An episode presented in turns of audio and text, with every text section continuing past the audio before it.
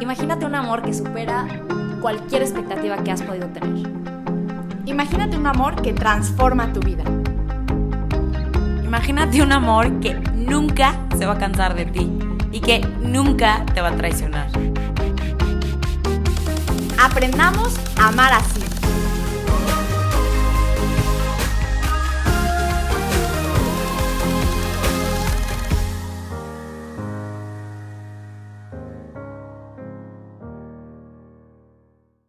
Bienvenidos a todos a este séptimo episodio de Amar Así. Muchísimas gracias por escucharnos una vez más, por darnos play, por seguirnos a través de nuestras redes. Estamos felices de estar aquí porque además tenemos un invitado especial en este episodio llamado Así el impulso sexual. Y este invitado especial, la verdad es que es aún más especial para mí.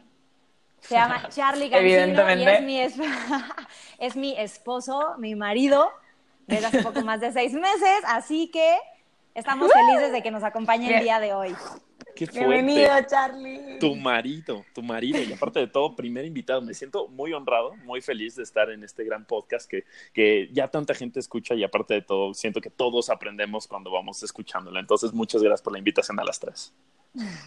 Gracias a ti, gracias por venir. Charlie. Aparte, nos hemos apoyado desde el día uno, es lo máximo. Pero, oigan, a ver, justo invitamos a Charlie por el tema del que queremos hablar y justo tiene muchísimo que ver con, obviamente, con lo que habíamos visto el episodio pasado. Y la pregunta es, ¿cuál es la importancia del impulso sexual? ¿Por qué tiene que ver? ¿Por qué llegamos a esto? Bueno, justo porque veníamos hablando de la sexualidad, de cómo se expresa, todo lo que son. Eh, pero tiene muchísimo que ver este desorden con las cosas que estamos viendo hoy en día. Nos preguntamos como, ¿qué onda con toda la violencia eh, a la mujer, con todos los abusos? ¿Qué, ¿Qué está pasando, no? En el corazón de los hombres, de las personas, hombres y mujeres, ¿no? O sea, ¿qué está pasando para que llegue como de desórdenes en vivir nuestras relaciones? Y creemos en gran parte tiene con que estamos bien confundidos con una fuerza interna que tenemos todos, que nos gobierna, que no, te- no sabemos educar, que puede, o sea, es una fuerza que es capaz de destruir una sociedad como está haciendo hoy, o que es capaz de sacar a una mujer y un hombre de ellos mismos y a, ya juntos, como Andrea y Sophie lo han hecho a- con sus maridos. Eh, Qué bueno que aclaras del que no, que no, que es con nuestros maridos Y no entre ellas. sino- y no entre nosotros. Obvio, tus maridos, pues, pero es el impulso sexual. Por eso queremos hablar del impulso sexual, que es finalmente donde tiene eh, la sexual, es este movimiento interior que se desarrolla en nosotros a partir de la pubertad. Y al final yo me atrevería a decir que no solamente es la raíz de la relación sexual, sino que es la raíz de todo lo que nos mueve. Porque al final el impulso sexual o el deseo sexual es lo que nos mueve, nos mueve en todo, nos mueve en las cosas que hacemos, nos mueve en nuestra sexualidad, nos mueve en todo lo que somos. Y Dios nos ha hecho bien. No hay que tenerle miedo a ver esos deseos que tenemos porque es de verdad lo que me puede hacer algo grande. Sí, y por eso entonces eh, adentrarnos en comprender qué es este impulso sexual, cómo está diseñado ¿no? en, este, en este diseño original para poder comprender su orden y poderlo vivir, porque sí, la verdad es que hemos estado hablando mucho de, de muchos sucesos que han estado sucediendo, recientemente, no solamente en México, sino en el mundo, y hay mucha, mucho problema alrededor de no vivir en orden el deseo, el impulso sexual.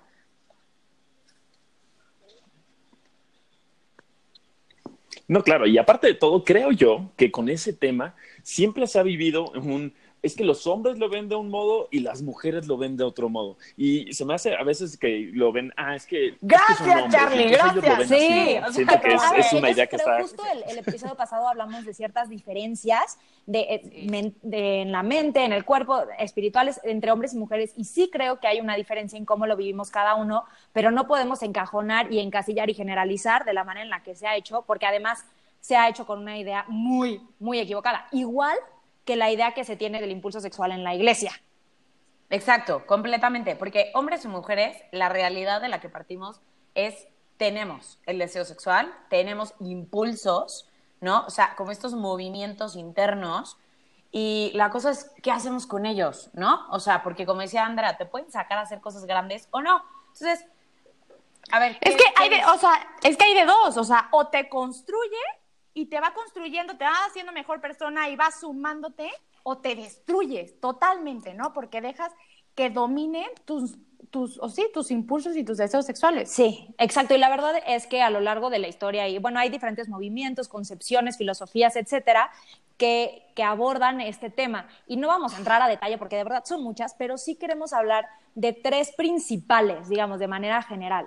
Y puedes, con tu impulso sexual, reprimirlo, verlo como que es malo, como que de verdad es un mal necesario casi casi, que es casi en este puritanismo, entonces es esta Para represión. procreación. Exacto, ¿no?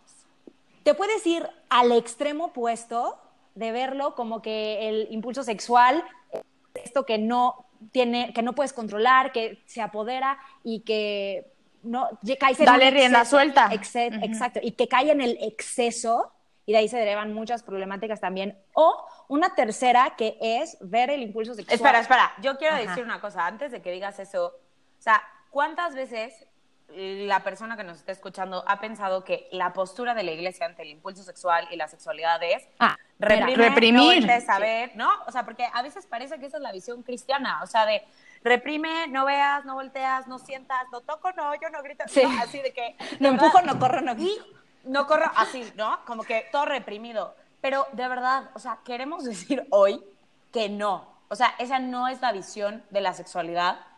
No es un mal necesario para procrear y para que la especie no se muera. Pero tampoco es el otro extremo, ¿no? El otro extremo de, o sea, darle vuelta a la hilacha y entonces estar porque yo estoy convencida de que esa visión de que somos animales y de que es un instinto, porque esto es bien importante, oigan. Perdón, hoy ando on fire, pero es que el instinto es diferente al impulso, ¿ok? Sí.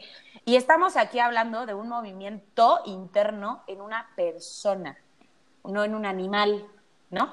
Sí, Y, por hace eso es que la hablamos de impulso, no de instinto. Sí, a ver, Porque que, que yo creo que sí es importante. impulso. Ajá, yo creo que sí es importante aclarar eso, pero vámonos paso a paso, ¿no? Porque ahorita siento que, que ya nos saltamos algunas ideas. Entonces, eh, justo yo, totalmente creo lo que tú decías, de hecho lo, lo leí en, en el libro de Teología del Cuerpo para Jóvenes, justo empieza diciendo, ¿no? Que a veces creemos que la iglesia dice el sexo es malo, es sucio, es horrible, entonces no lo hagas y guárdalo para la persona que amas. No.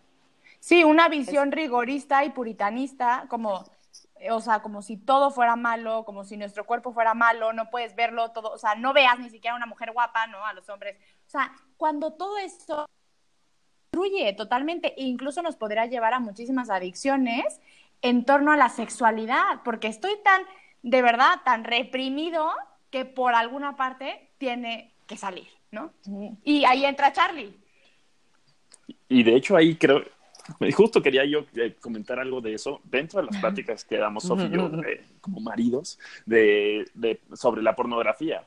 Creo, creo yo que hay un tema ahí muy importante, la gente y los hombres en particular, cuando vemos que la iglesia nos dice, ¿sabes qué? Eso creemos, ¿no? La iglesia dice, está mal el sexo, está mal vivir tu sexualidad. Entonces nosotros pensamos, cuando vivimos una sexualidad nos estamos alejando de la iglesia. Entonces hay que alejarnos, como que hay que partirlo, divide. Y además, y peor tantito, cuando ya se entra a un tema como de pornografía, adicciones y de cómo voltear a ver a la otra persona, ahí es donde dices, no, todo, todo está mal. Realmente como que lo tenemos todo al revés. Sí, exacto. Y esto es lo increíble, o sea, esto es lo increíble, porque justo la iglesia, o sea, no nos dice, eh, no veas tu cuerpo, no desees, ni tampoco te vayas al otro extremo y vive, o sea, la rienda suelta y todo lo que quieras, haz lo que se te antoje. Pero, ¿qué dice la iglesia? Es que ve tus deseos, mira tu cuerpo, cómo fue hecho bueno, disfruta para lo que fuiste creado, vive de verdad el amor. O sea, este centro que de verdad, eh, híjole, culmina todo porque equilibra lo que estamos llamados a vivir. Que hay una tercera opción Exacto. que no es, no es el, no es, o sea, como que no es el puritanismo, no es la frustración y tampoco es este libertinaje en el cual hemos caído como que todo es hipersexualizado. No, hay un tercer camino, que es el camino del amor, que es el camino donde soy la mejor versión de mí misma y puedo ser totalmente libre con mis deseos. Exacto, y esa es Y la saberme visión, amado. Esa es la visión que tiene la iglesia y que también la teología del cuerpo nos ayuda a comprender y, en- y nos enriquece.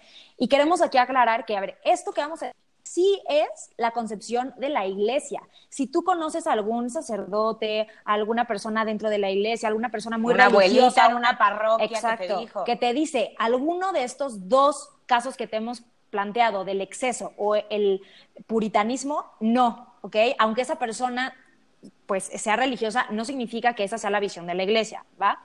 Entonces, Exacto. a ver, algo fundamental es que Dios nos creó ¿no? con su inmensa sabiduría, etcétera, y obviamente Él nos puso el deseo sexual.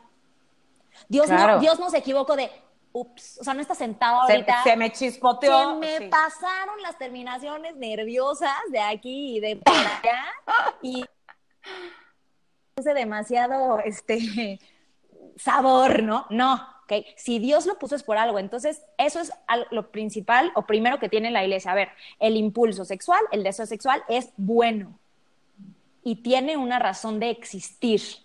Al igual que tu cuerpo es bueno y es importante.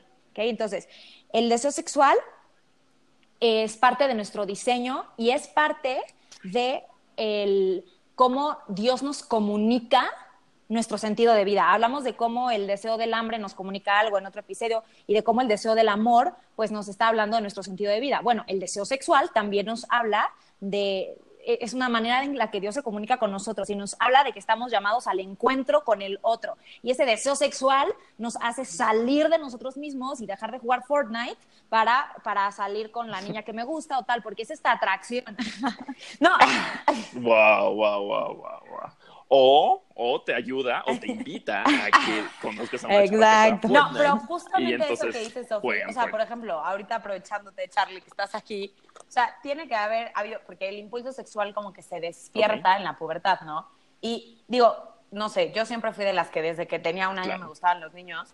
Pero sé que para los niños es más ordinario, como que son del club de Toby, les gusta estar con niños y bla, bla. Y de repente un día algo cambia, ¿no?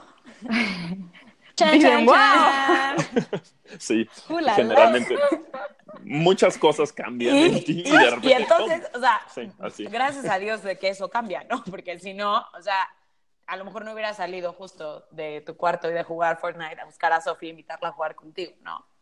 Entonces sí podemos hablar de que este impulso sexual sí es como un primer motor que te saca, ¿no? Te saca de ti mismo al encuentro con el otro, pero este impulso, eh, pues hay que vivirlo ordenadamente, ¿no? Que esa es la propuesta de la iglesia, que no es una propuesta, ahí quiero aclarar, de que un poquito de libertinaje y un poquito de represión, o sea, como que un puntito medio donde un poquillo, no, no, no, no, no, o sea, es un camino nuevo. No, no va por ahí. Es Sí, un camino exacto. nuevo, es un camino donde, o sea, parto de esta antropología Así adecuada, es. que es lo que hemos hecho, de reconocer que toda yo soy persona, de reconocer mis deseos, de reconocer mi llamado al amor, de reconocer tal, y saber que mis impulsos deben servirme a mí para vivir mi vocación y no yo ser esclavo de mis impulsos para saciarlos y satisfacerlos, ¿no?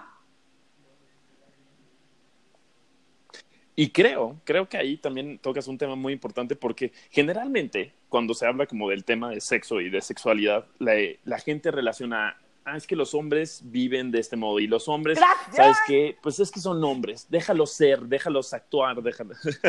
y no, no va por ahí la idea. Tenemos que entender que tanto los hombres como las mujeres lo vivimos. Al- obviamente a los hombres cuando pues, están emocionados se nota un poco más, ¿verdad? Pero cuando lo vives realmente como persona, te das cuenta de que no es, ah, es que yo soy, es que somos animales, no, no somos animales, son, son cosas que nos están llevando hacia algo, son cosas que, de- que cuando están orientadas funcionan. De hecho, si lo piensas, y creo que siempre me gusta hacer como ejemplos para, para hombres, porque tenemos que transformar la, la idea y transformar el mensaje, para hombres es como cuando tienes las piedras del infinito, puedes causar mucha destrucción. Ah, Si no saben qué son las yo, piedras ¿eh? del infinito, es el guante de Thanos. Ok, perfecto, no se preocupen.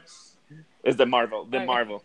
Es- es- estoy hablando en idioma hombre, ¿ok? Entonces, si tienes todas las piedras del infinito, puedes destruir o puedes componer.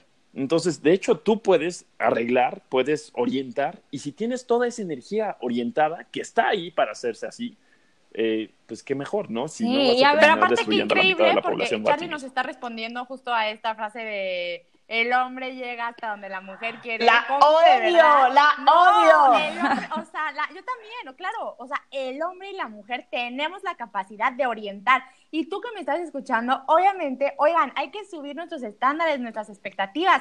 Existen hombres y mujeres que encausan estos deseos. Existen hombres y mujeres que busquen tu bien y que busquen amarte. Porque O aparte, sea, no hay que conformarnos. o sea, creo que lo que decía Charlie es parte de la libertad. O sea, somos libres, tanto los hombres como las mujeres somos seres libres. Entonces, los impulsos están, pero el que yo ahorita tenga un antojo tremendo de pararme, que es real, a comerme la Nutella que está en mi alacena, no significa que tengo que hacerlo, Deli. ¿no? Sino que tengo que reconocer que es lo mejor para mí en este momento y quizá deba comerme una manzana, ¿no? Sí, o esperar a que terminemos de grabar el, el episodio para poderte parar. Y yo creo que ahí viene muy, muy ad hoc lo que estabas diciendo tuyos hace rato de la diferencia entre impulso e instinto. Un instinto es algo que no controlas, que, que simplemente llega a ti y que actúas sobre ellos. Es una reacción como los animales, ¿no? Y el impulso es esta fuerza que sientes, pero que está o puede estar al servicio, si lo trabajas, ¿no? Al servicio de tus facultades superiores, ¿no? De esta libertad, de, voluntad, exacto. Entonces, a mí em, también me gustaría decir un ejemplo que a mí me ayudó mucho a comprender esta parte del, del impulso sexual, que es compararlo con el fuego. O sea, si tú el fuego lo reprimes, se va a apagar. ¿no? O sea, no puede estar, o sea, lo pones así algo encima de la llama y se va a apagar porque lo sofocas y entonces ya no te sirve de nada. Pero si tú dices, ah, no, como no lo quiero sofocar, entonces lo voy a dejar así libre, bueno, puedes generar un tremendo incendio que destruya todo alrededor, que queme, que cause mucho dolor, no solamente a ti, sino a los que estén cerca, que genere un calor que sea excesivo.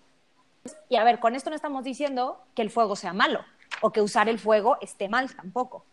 Entonces, ¿qué pasa cuando nosotros tomamos una vela o eh, tenemos frío y prendemos una chimenea o queremos cocinar algo y usamos el fuego?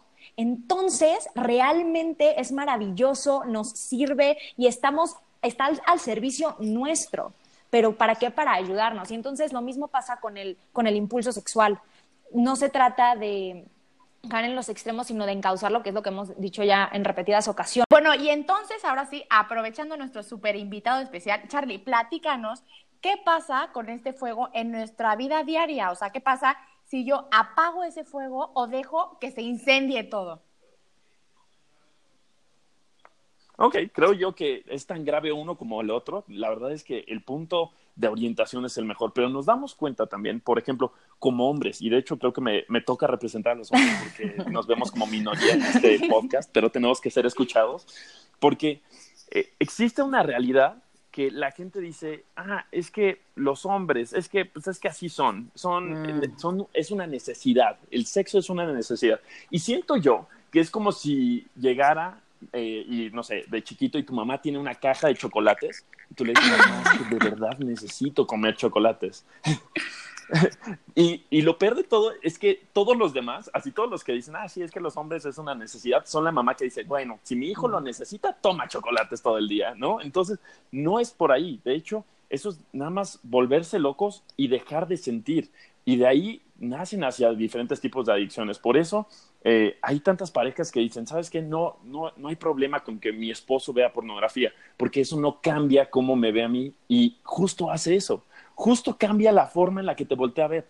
Fíjense la siguiente vez que estén en un grupo de, de amigos, de hombres, ¿qué pasa cuando ah, pasa un- una chava? Lo primero es que voltean a ver las partes que podrían utilizar de la persona. Y eso es horrible, es lo peor, porque entonces ya nada más estás funcionando como objeto hacia la otra persona. Y eso, o sea, eso es apagar la chispa. Eso es, ¿sabes qué? Estás con un objeto, no estás con una persona. ¿Qué pasa cuando lo dejas ir demasiado fuerte, así fuego para todos lados? Pues terminas teniendo 18 hijos por todo el mundo repartidos y esa no es la idea tampoco, ¿no?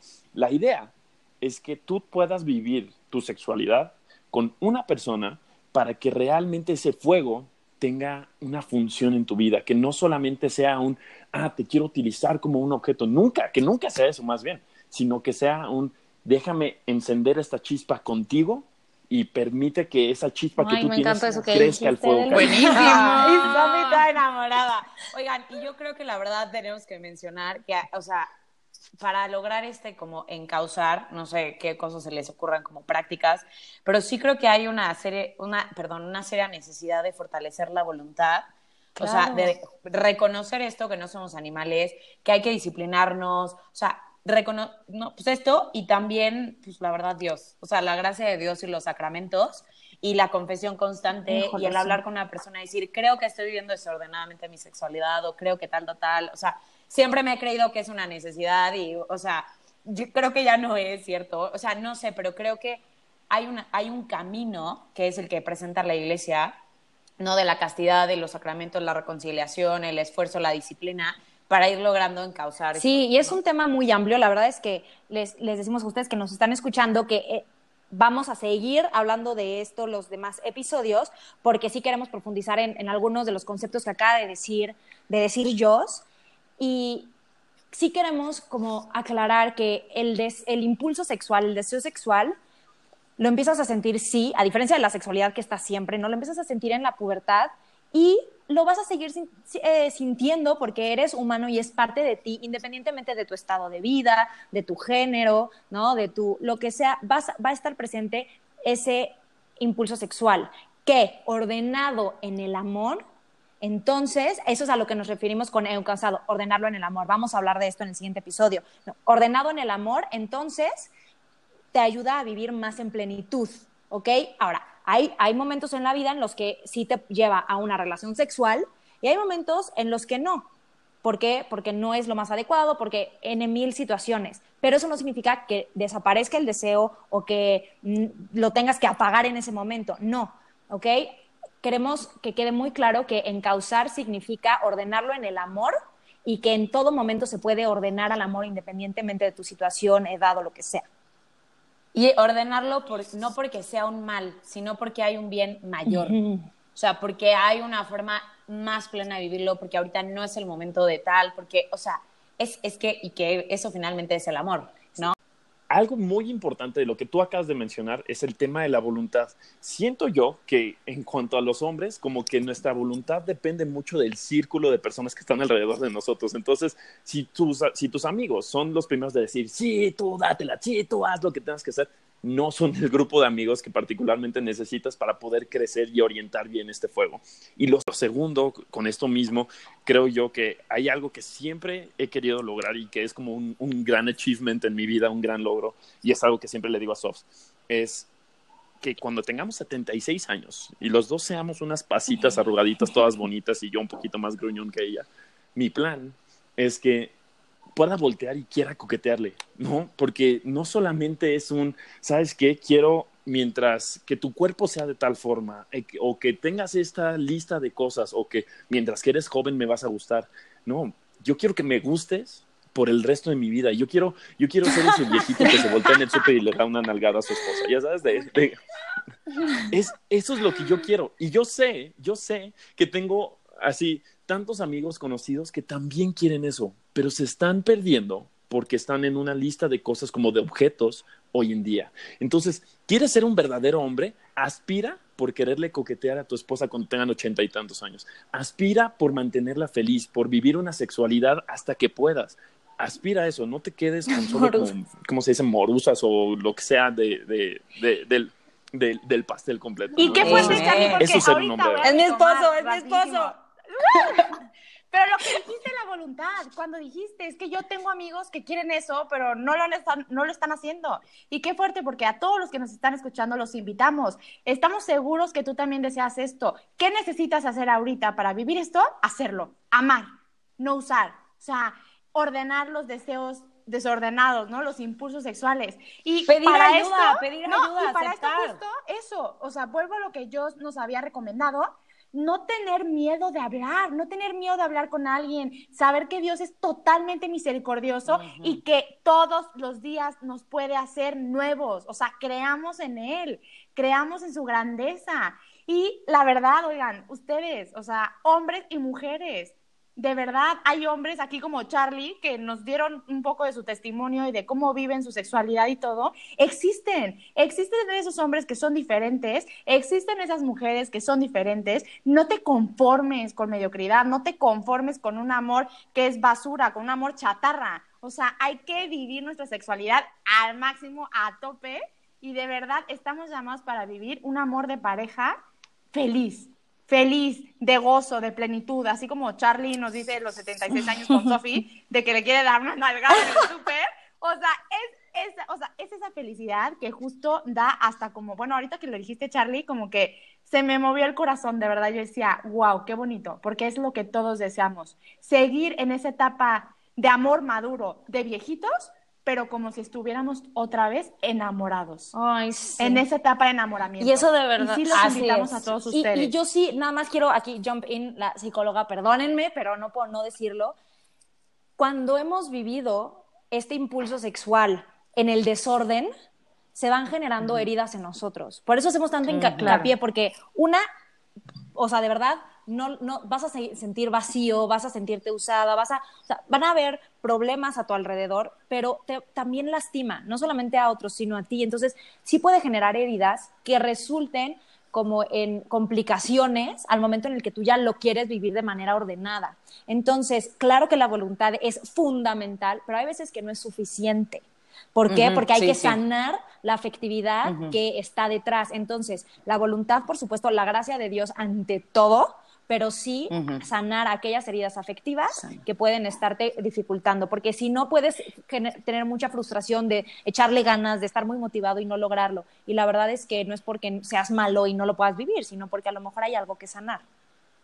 Sí, Sí. ¿y ¿cómo podemos hacer esto? Pues oraciones de verdad, de sanación, pedir ayuda, ayuda psicológica, ayuda espiritual, un sacerdote, una consagrada, alguien que te pueda ayudar a orientar esto. Si tienes dudas, también nos puedes preguntar a través de nuestras redes sociales. Oigan, recomiéndenme libros, ¿qué puedo hacer? De verdad, o sea, aquí estamos para ustedes. Y les voy a decir una frase de Juan Pablo II que va orientada también a este tema del impulso sexual que justo dice así, el impulso sexual da paso al rostro de la persona amada. Qué fuerte, porque salgo de mí para mirar al otro. Y no solamente al otro, sino es la persona que de verdad amo. Y cambia la perspectiva de todo, absolutamente todo. Sí, y vamos a retomar este episodio que es cuál es la importancia del impulso sexual.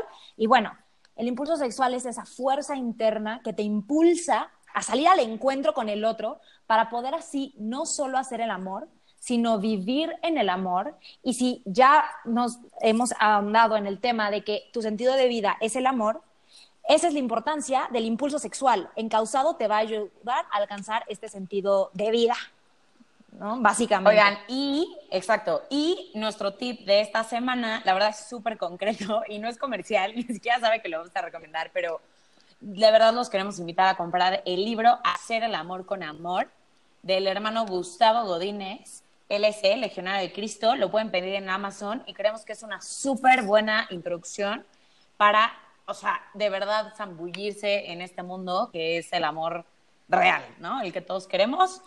Y pues, No te puedes perder. pues, ah, sí. Yo quiero, yo, No, todavía no, yo, todavía espérense, antes de a que corten, yo quiero dar un a tip también, nada más para cortar ahí de No, ah, ah, ok. Yo solo quiero dar un tip ahí mismo. Ok, eh, hombres, ahorita les digo, mujeres primero, las damas siempre primero. Este, si ustedes quieren, mujeres, a un hombre que enloquezca tu cuerpo, te va a durar dos días. Busca un hombre que enloquezca tu corazón y tu mente y te va a durar el resto de tu vida. Y después, para los hombres, demuestren es todo, Oigan, y todos los que nos están escuchando, no se pueden perder el siguiente episodio. En este nos enfocamos en el impulso sexual, que es fundamental, pero en el siguiente vamos a abordar ya cuál es este, ya en el sexo como tal y este orden del que hemos estado hablando. Entonces, no se lo pierdan, síganos, no, no lo olviden en nuestras redes, amar así oficial en Instagram y ahí láncenos todas sus preguntas. Gracias infinitas por estarnos escuchando y gracias a ti, mi amor, Charlie, por habernos acompañado. La verdad es que eres un regalo. Así que no puedo estar más agradecida contigo. Gracias, bueno, y pues muchas gracias a todos. Adiós. Gracias, Charlie. Bye.